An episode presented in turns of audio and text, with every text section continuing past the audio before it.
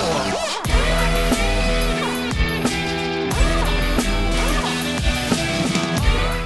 Herzlich willkommen zu einer neuen Folge von Technik aufs Ohr. Heute stehen die Themen Mobilität, Autotest und wie ein Elektroingenieur zum Journalisten und Autotester wird im Mittelpunkt.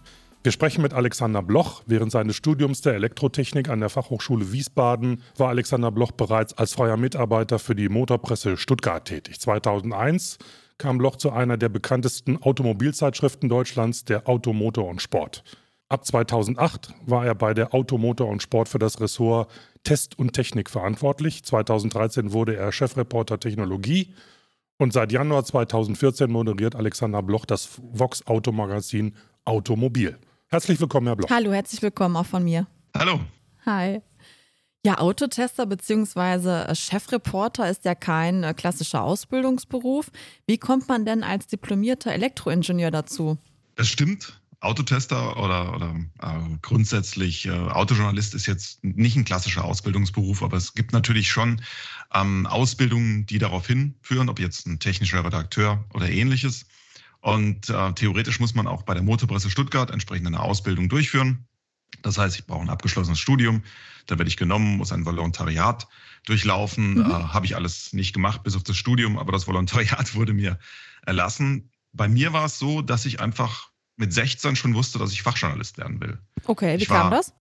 Ich war ein großer Fan von Fachzeitschriften. Also Okay. meine äh, Brüder haben Automotor und Sport gelesen. Ich habe sehr früh Automotor und Sport angefangen zu lesen. Da war ich schon 13, 14 Jahre alt. Rally Racing, Sportauto. Ich fand aber auch andere Fachzeitschriften wie Stereoplay und Audio faszinierend, weil die Menschen es dort geschafft haben, die Redakteure haben es geschafft, Technik so zu erklären, Hm. dass, auch wenn sie komplex war, ich trotzdem mich unterhalten gefühlt habe, es verstanden habe. Ähm, wenn ich bei Stereoplay das Gefühl hatte, ich bin das Elektron, das durch den Verstärker hindurch schlüpft, durch die verschiedenen Schaltkreise und am Schluss im Lautsprecher landet, dann hat mich das begeistert. Und das wollte ich auch machen. Und deswegen habe ich meinen restlichen Ausbildungsgang quasi darauf ausgelegt, weil ich es einfach faszinierend fand.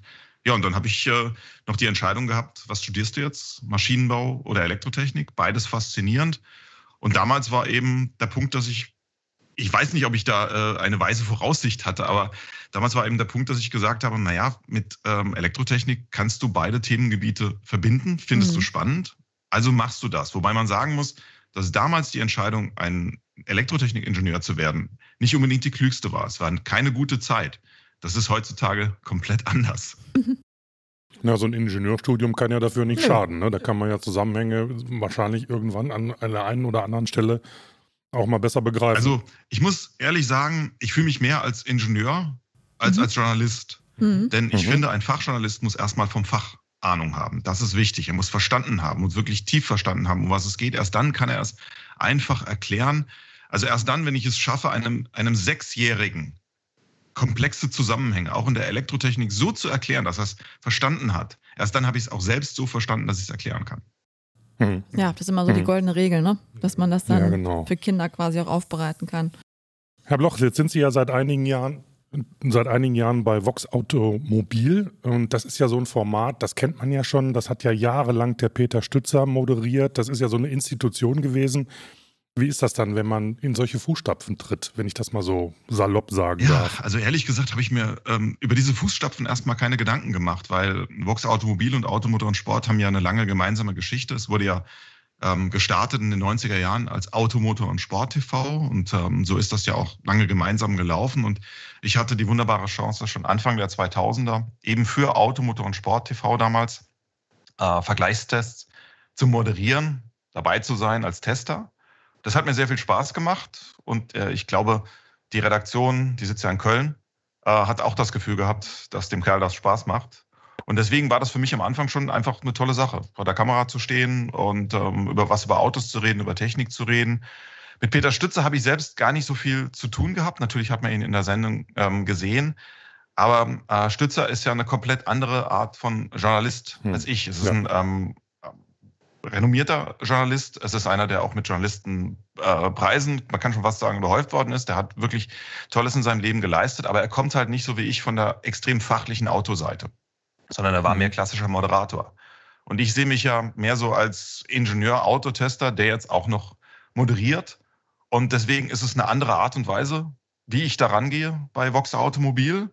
Und äh, jeder hat eben seine Herangehensweise. Und Peter Stützer hat äh, zu seiner Zeit einen tollen Job gemacht und ich hoffe, ich mache zu meiner Zeit jetzt auch einen ordentlichen Job. Bestimmt, da sind wir uns sicher.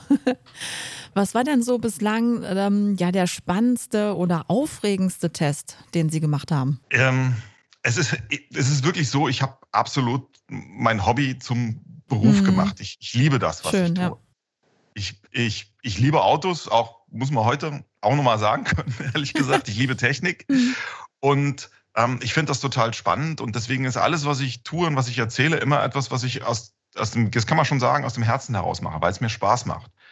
Ähm, ich kann in einem Hinterhof stehen und über Elektromobilität was erzählen und habe trotzdem am, am, Ende des Tages das Gefühl, oh, das war jetzt richtig gut. Mhm. Auf der anderen Seite gibt es natürlich auch Erlebnisse, die einen absolut prägen und die einfach faszinierend sind. Ähm, wir sind früher immer nach Süditalien gefahren, nach Nardo, äh, Stiefel Italiens quasi, und haben dort Highspeed-Tests durchgeführt. Mhm. Mit äh, den tollsten Supersportwagen der Welt sind wir dort auf einem äh, Rund gefahren, so schnell es denn eben geht, durch die Nacht geballert. Äh, Racetracks waren ein tolles Gemeinschaftserlebnis übers Essen und äh, Espresso und Co. in Italien brauche ich nichts zu erzählen. Das ist nochmal eine andere Nummer.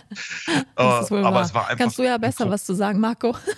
ja, genau. Ich bin ja halber genau. Italiener. Danke für das Kompliment. ja, gut, was soll ich sagen? Also, wenn, wenn, wenn wir runter nach Nardo gefahren sind, dann müssen wir das, wir sind geflogen bis, ähm, ähm, wie hieß es, äh, Brindisi? Ich glaube ja. Ja, ja Brindisi. Und von dort aus sind wir dann mit dem Auto weitergefahren und an jeder Tankstelle dort, Hinterhof-Tankstelle, bekommst du einen besseren Espresso als egal wo in Deutschland. Und das ist wirklich so, wo man sagt, Mensch, was machen die Italiener besser oder mhm. besser gesagt, was machen wir falsch?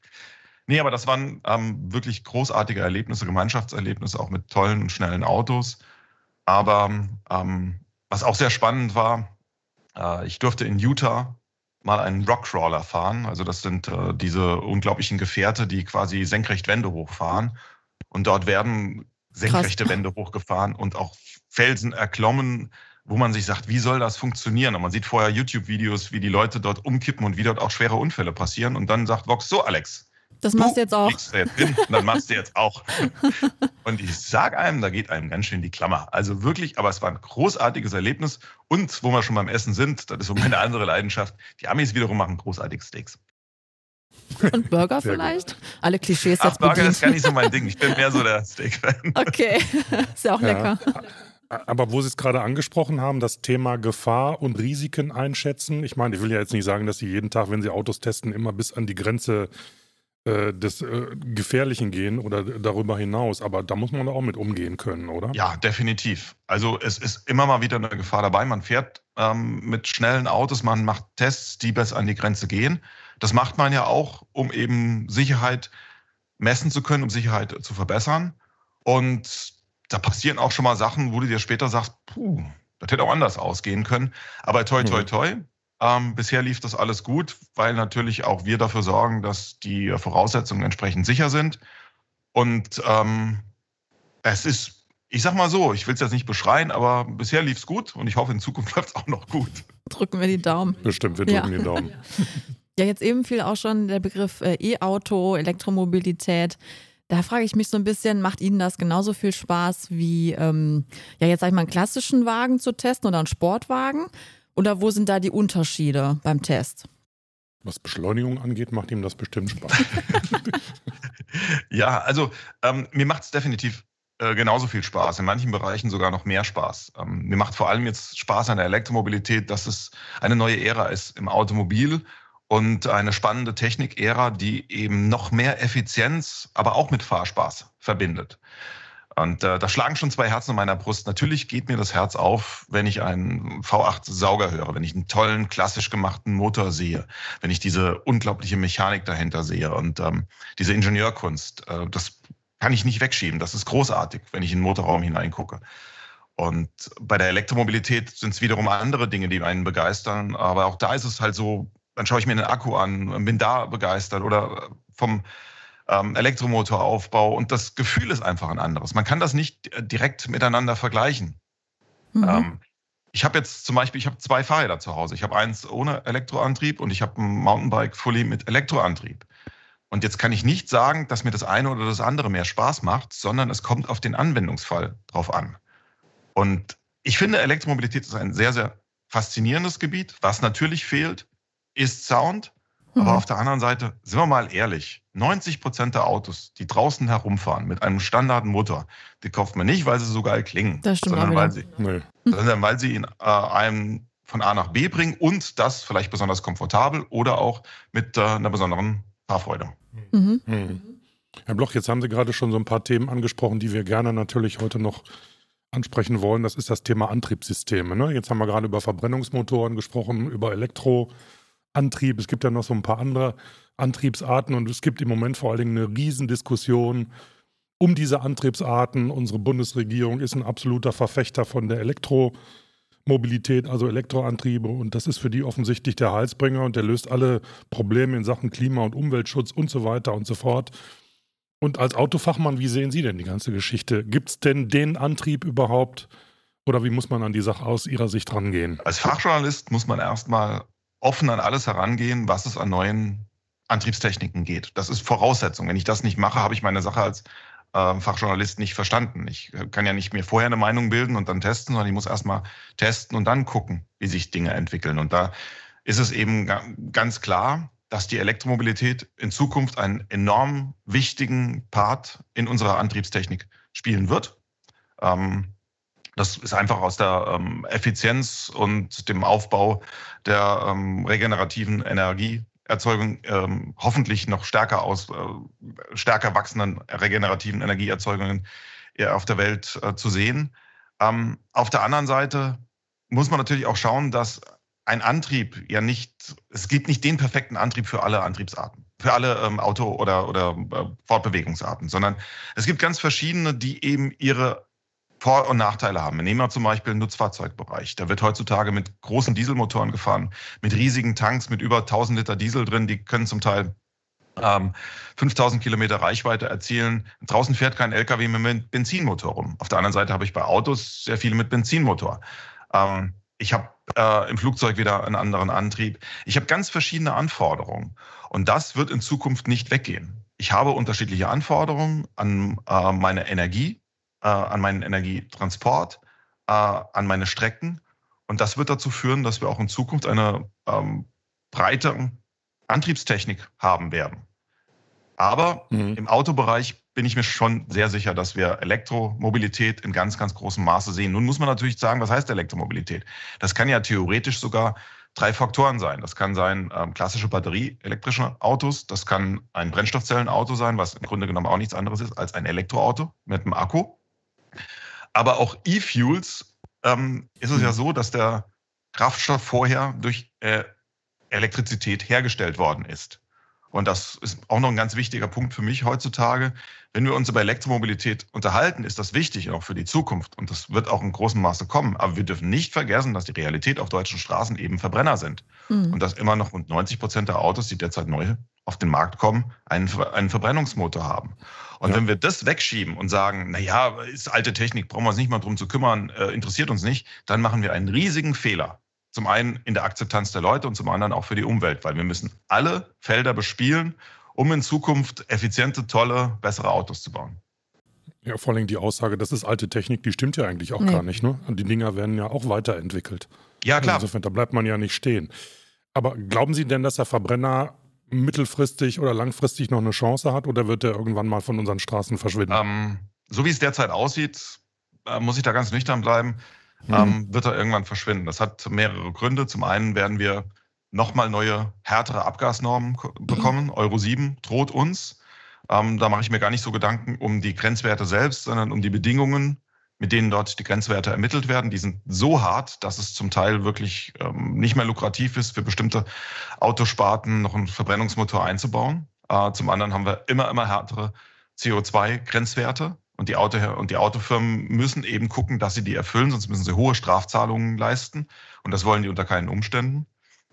Ähm, und der, der dritte und für mich gerade entscheidende Punkt ist, man sieht immer mehr, wie die Autohersteller sagen, wir stellen die äh, Entwicklung von Verbrennungsmotoren ein. Mhm. Audi hat es mhm. jetzt gesagt, andere Hersteller haben es mit einem bestimmten Punkt schon angekündigt. Ähm, es ist jetzt nicht so hart wie in Norwegen, wo ab 2025 keine mehr verkauft werden sollen. Aber man merkt schon, dass da überall die Dämme brechen. Und da muss man realistisch bleiben. Ich glaube nicht, dass wir ab dem Jahr 2030 noch in einem nennenswerten Maße bei Autos ähm, Antriebe haben werden, die nicht mindestens in einem großen Maße elektrifiziert sind. Ja, im Bereich des ähm, Motorsports oder Formel 1 zum Beispiel, da tut sich ja auch relativ viel, was in die Richtung Elektromobilität geht. Haben Sie da auch schon getestet, also Richtung Formel E vielleicht?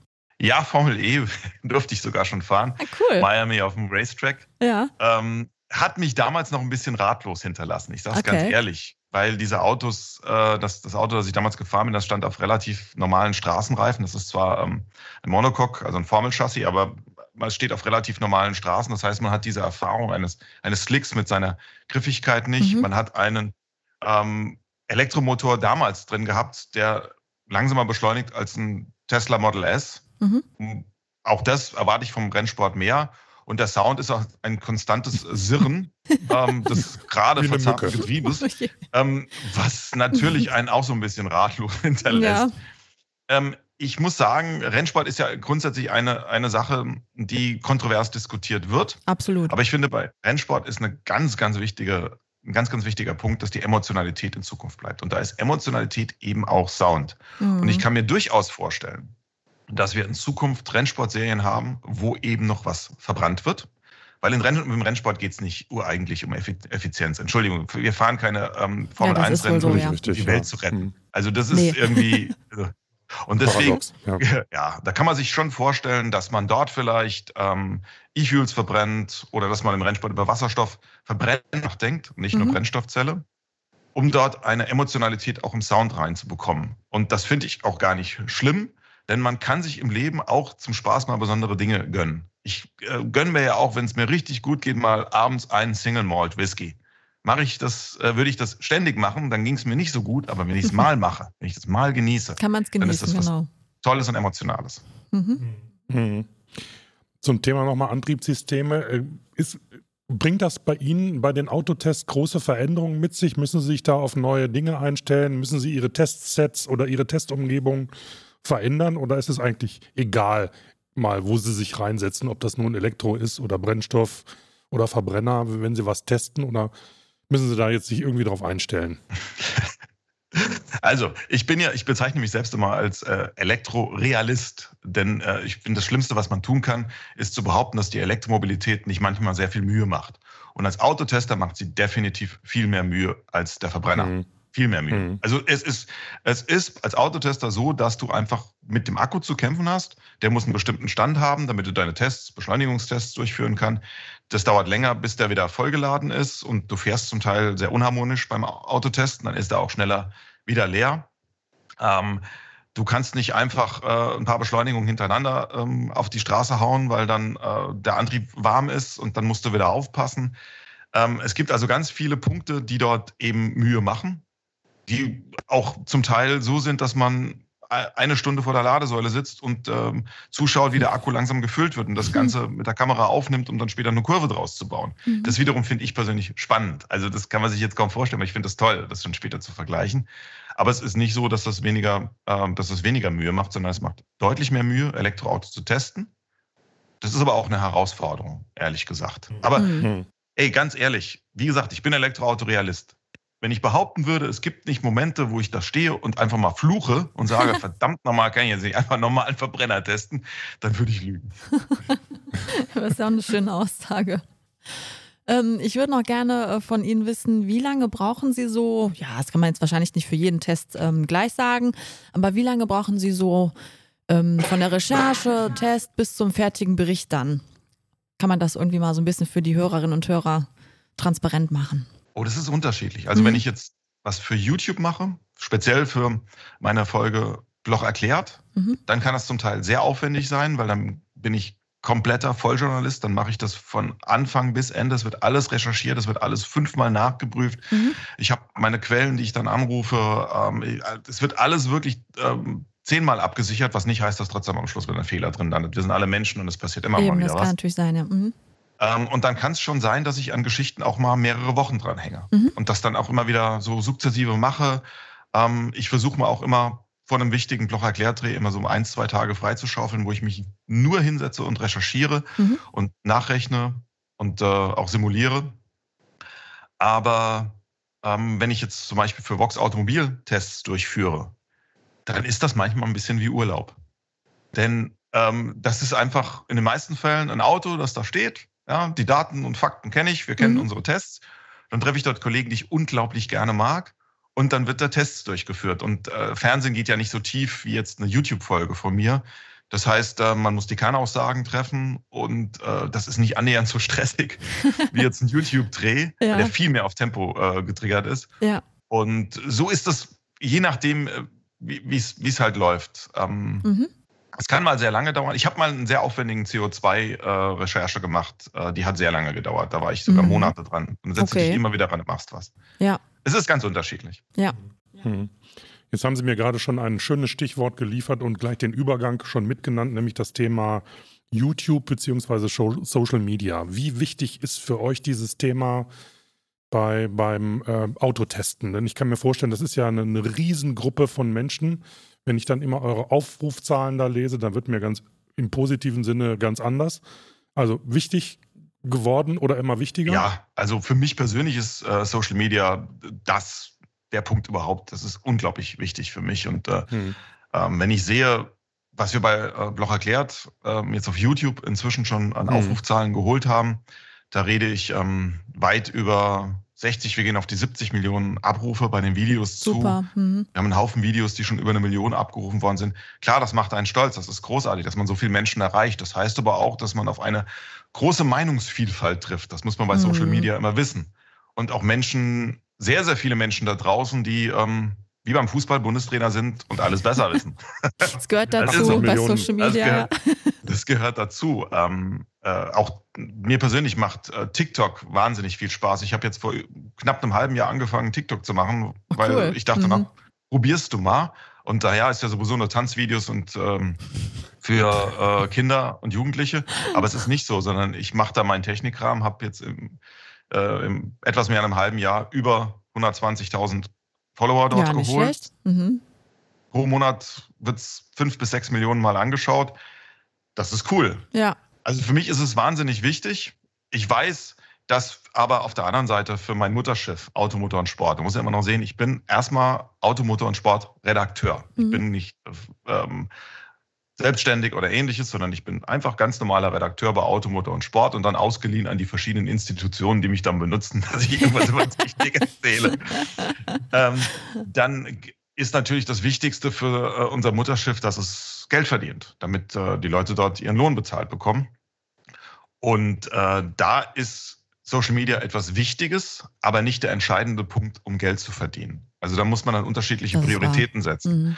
Und die sind dort manchmal auch so ein bisschen zögerlich. Also wenn wir jetzt das Thema TikTok nehmen, ähm, da sind die erstmal nicht auf, drauf gesprungen mhm. und haben aber dann gesehen, ah, der Alex macht das, was ich theoretisch interessant gar nicht darf. Denn da ich ja Redakteur bin, darf ich ja nur das machen, was der Motorpresse Stuttgart dient, solange es mit Autos, Autos zu tun hat. Aber sie werden natürlich einen Teufel tun, mir das zu verbieten, weil sie haben ja nichts davon. Und deswegen kamen sie dann und sagen, na ja gut, aber dann brennten wir das. Dann kommt dann unten noch ein Automotor und Sport rein. Ja, okay, machen wir. Ja. Kann man mit leben, ne? kann man mit, kann man mit leben. Ja, ich bin so ein bisschen der Outlaw, das weiß ich. Ja. ja das ist, äh, ist definitiv so. Ich bin ja auch schwer zu fassen, weil was macht er denn jetzt? Mhm. Macht er jetzt Social Media, macht er YouTube, macht er äh, Heft, macht er Fernsehen? Überall. Was macht er denn jetzt? Ganz ehrlich, ich weiß es manchmal auch nicht. Ja, aber Crossmedia ist doch sowieso, ne? Also ist doch super. Muss man genau. ja heutzutage. Breit aufgestellt. Genau. Ja, ja genau. vielleicht sollte der VDI dann doch mal einen TikTok-Kanal aufmachen. Müssen wir dann doch mal vorschlagen. Ja, können wir mal drüber nachdenken. Es, genau. es, es ist, ein großes, ist ein großes Feld. Ähm, Technik wird dort ähm, sehr gerne angenommen. Es gibt ja. einfach einen Hashtag, den ich toll finde, und das ist Lernen mit TikTok. Ich will jetzt keine Werbung für TikTok machen, aber ich finde es einfach spannend, weil es für mich als, als äh, Technikerklärer und auch als Ingenieur eben ein, eine Minute gibt und in der muss ich das Thema rübergebracht haben. Mhm. Und das ist eine wahnsinnig gute Übung. Ich will Absolut, es in der einen Minute ist, erklären ja. und die Leute müssen das mitnehmen. Das ist sportlich. Und das ist toll. Mhm. Das ist sportlich. Ja, wirklich. Also wenn ich ja. ein Ein-Minuten-Video mache, kann, ja. es, kann ich ruhig aus dem Nähkästchen erzählen, kann es manchmal sein, dass ich hier 50 Mal ansetze, weil ich eine Minute zwei habe, Ja. weil ich eine Minute drei habe, weil ich den Aspekt vergessen habe, Mhm. weil das noch nicht erwähnt worden ist. Das kann einen schon Glaube ich ziemlich sofort. stressen. Das glaube ich, klar. Ja, einen Ja. kurzen äh, Content zu erstellen oder sehr überschaubaren ist manchmal viel aufwendiger Das ist echt eine als Herausforderung, äh, absolut. längeren Content. Ne? Ja, Jo, super. ich glaube, wir sind durch, Herr Bloch. Danke für Ihre Zeit. Äh, danke für den Einblick in das Leben eines Ingenieurs äh, und Journalisten und Autofachmanns und Autotester. Also Und war super Elektrorealisten. klar. Und, bitte? Und Elektrorealisten. Elektrorealisten, ja, Entschuldigung, das habe ich vergessen jetzt. Ja, okay, sorry. ja, also, Herr Bloch, Dankeschön, dass Sie uns Ihre Zeit gegeben haben, dass wir so einen unterhaltsamen ähm, Themenkomplex mit Ja. Ihnen besprechen konnten und äh, bedanken und bis zum nächsten Genau, Mal. bis zum nächsten Mal. Und für alle weiteren Informationen rund um dieses Thema heute, bitte gerne in unsere Shownotes reinschauen. Genau, und wenn ihr uns schreiben wollt oder eine E-Mail schicken wollt, dann gerne unter podcast.vdi.de. Wir freuen uns über jede Idee, jeden Themenvorschlag, alles, was euch bewegt. Schreibt uns, wir antworten garantiert. Tschüss. Tschüss. Technik